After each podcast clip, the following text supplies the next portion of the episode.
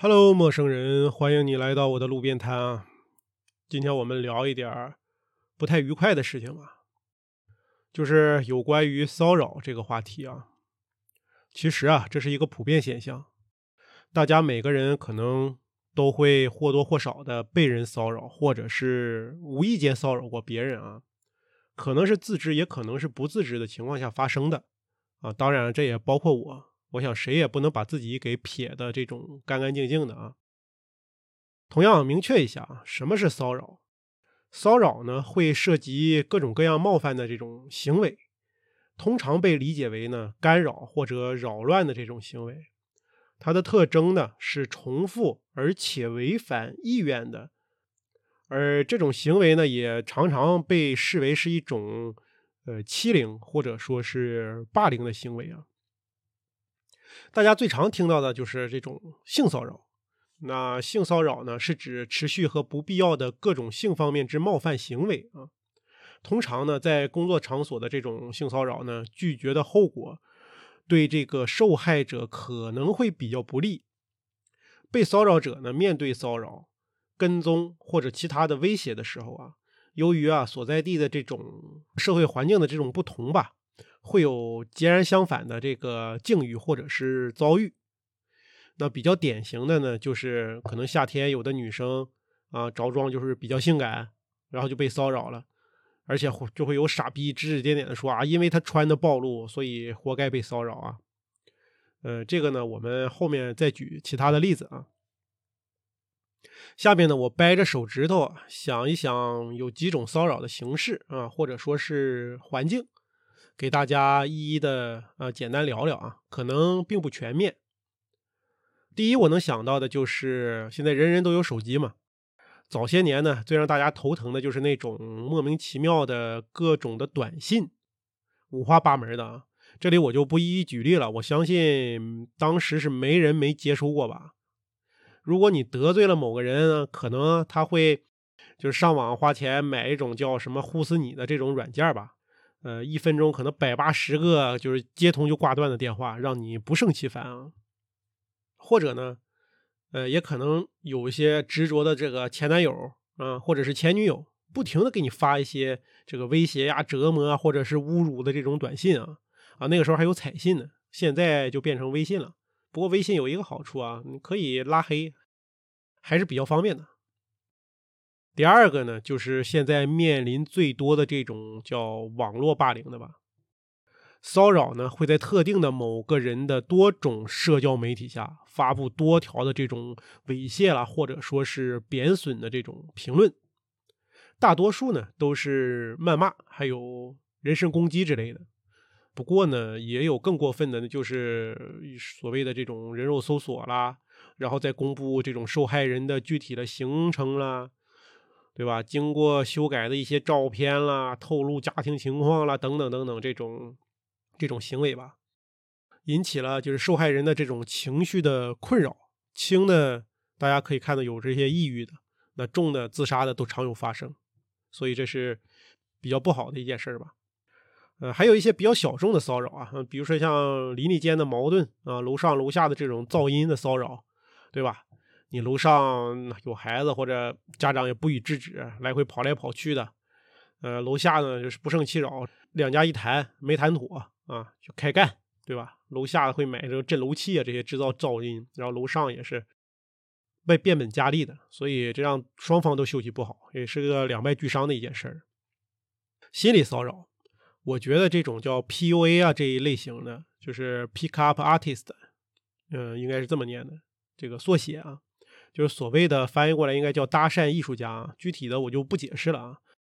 以后，呃，可以，我觉得单独再做一期关于这个这个内容的这个音频啊，因为我也是才知道这个词儿不久啊啊，耶耶耶耶耶耶，我知道啊，这个词儿已经不新鲜了啊，但我感觉我自己说的爽就行。还有这种权力骚扰，还有职场骚扰，我觉得这两个可以放在一起说啊，因为这实在是一种太常见的骚扰吧。最简单的例子啊，就是你在工作当中，领导让你做一件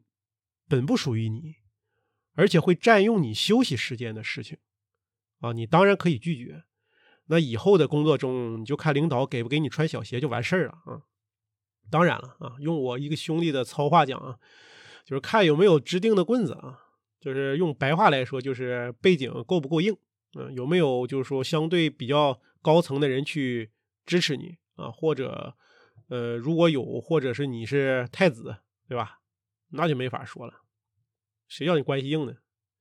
还有什么九九六零零七，这不也就是也是一种骚扰吗？在这两项骚扰中，还会衍衍生出其他的这种骚扰啊，太多的他也讲不完。那最后呢，就说一下最普遍的这种骚扰形式，就是性骚扰呗。绝大多数啊，都是以这种女性为主的这种事情啊被报道出来。当然了，也有很多男性被性骚扰啊，只不过报的不是说特别的多。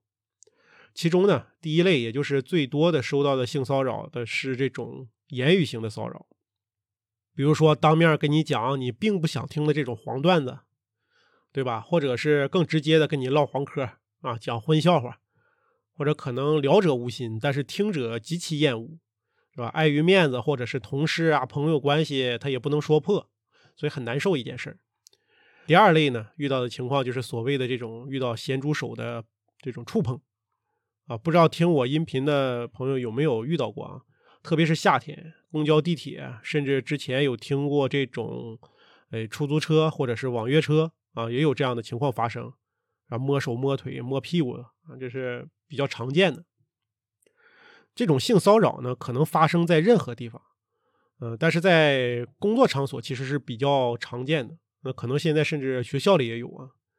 它涉及不必要和这种不受欢迎的言语、行为、行动、手势啊，还有一些所谓的符号，就比如说公共场所的有一些卫生间，对吧？有一些偏门的艺术家就画一些奇奇怪怪的画啊，我想 有的朋友也也看见过，使这种目标呢感到不舒服啊。之前呢，反对性骚扰的主要的焦点其实是保护女性，但是慢慢的这些年呢，就是男性在不受性骚扰的这种保护也已经开始，呃，已经开始出现了啊。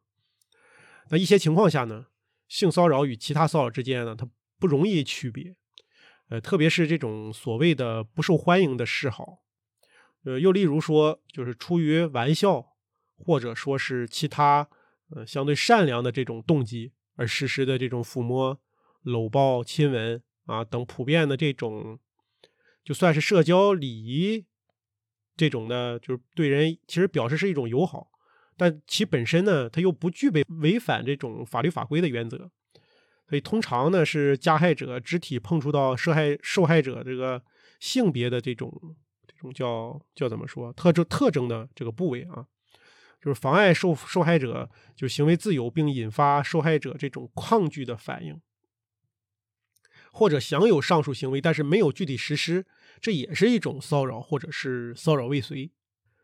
这个性骚扰呢，可分为一次伤害与二次伤害。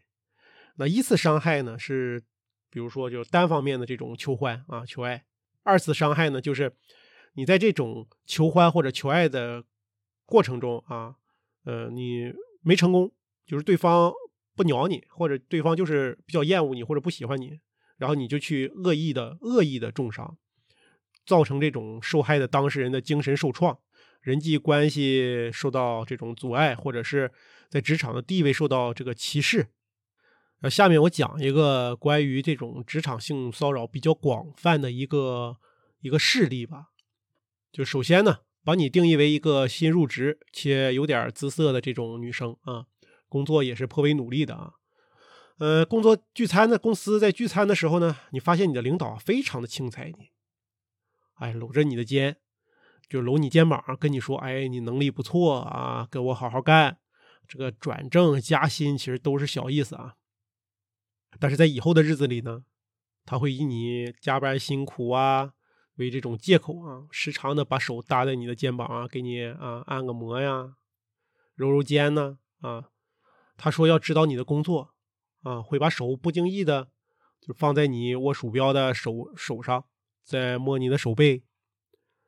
嗯，因为他在公司口碑可能是不错的啊，你可能会以为，哎，你自己想多了。其实呢，这是他在一点点的试探你的这种底线啊，慢慢的呢，他可能会不经意的跟你谈一些这种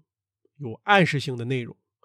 比如说，哎，周末有没有安排啊？啊，如果说有安排，是和谁呀？和你男朋友啊？如果说和男朋友一起，好长时间不见，会做什么呀？之类的啊，这是很明显了。后来呢，可能会出席一些应酬，他会带着你，他对你的这个身体的接触只会越来越多，而且你发现呢，他会想方设法的制造和你单独相处的这种机会，而且你会感到越来越困扰，直到有一天呢，你会遇到一件比较重要的事情，比如说你转正，对吧？就差这个公司领导点头同意了，就差他同意，这个时候呢。他可能会原形毕露的把你按在床上。这个事情发生以后呢，你可能会担心他用职务来为难你，或者你怕别人知道了对你指指点点。但是如果你选择忍气吞声，那你就会让自己陷入一个无法自拔的一个境地。很遗憾呢，这样的事情可能发生过，或者是正在发生。可能会是你公司的领导，也可能会是你学校的老师、身边的朋友等等等等，而且都是熟人。你可能啊不会对他们有防备，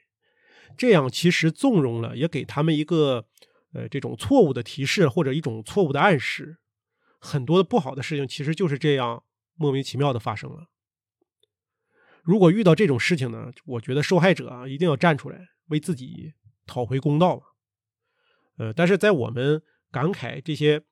朋友勇敢的这种行为的同时呢，有很多的傻逼网友啊，就也会提出啊诸如这种所谓的受害者有罪论的这种论调啊，来给说这个受害者啊怎么怎么样，他如果说是不去勾引或者什么，他也有问题啊之类的这些屁话，给受害者呢再次造成这种伤害。呃，这也就回到了我们之前所说的这种网络霸凌或者是网络骚扰。所以呢，我认为，不管是你或者你身边的人遇到什么形式的骚扰，都一定要大声的说出来，阻止和拒绝。呃，我们相信呢，这个世界上有良知的人还是很多的，但是呢，也一定要保护好自己，远离傻逼，对吧？才能帮助更多的人。那今天的内容呢，我觉得是比较沉重的啊，感谢你能听到这里。那我们下期再见吧，拜拜。